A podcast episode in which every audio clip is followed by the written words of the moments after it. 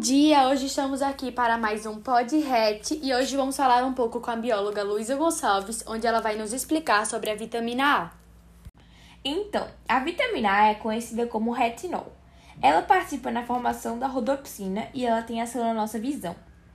A sua importância de manter os tecidos epiteliais saudáveis, que cobrem o nosso corpo e revestem cavidades. E o que acontece se uma pessoa tiver deficiência nessa vitamina? Então, a carência dessa vitamina traz alguns problemas sérios para nossa saúde.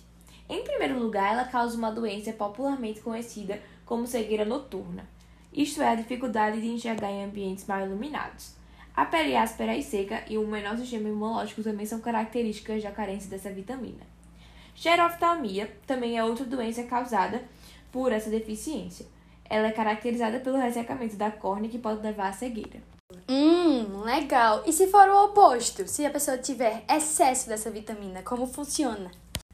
Então, o consumo excessivo da vitamina A, o retinol, provoca queda de cabelo, lábios rachados, pele seca, enfraquecimento dos ossos. Também faz com que nossos pelos nasçam mais grossos e que a nossa pele fique áspera.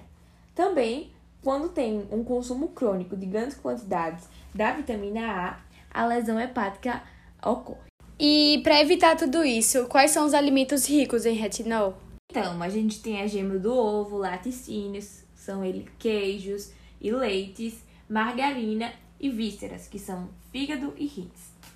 E você teria alguma curiosidade para nos falar acerca dessa vitamina? Bem, por último é importante saber que para ter uma boa absorção dessa vitamina, é bom que a gente tenha cuidado com o nosso fígado, porque ela é sintetizada no fígado a partir de uma substância conhecida como beta-caroteno. Essa substância é conhecida como provitamina A e ela é encontrada em cenoura e em beterrabas principalmente.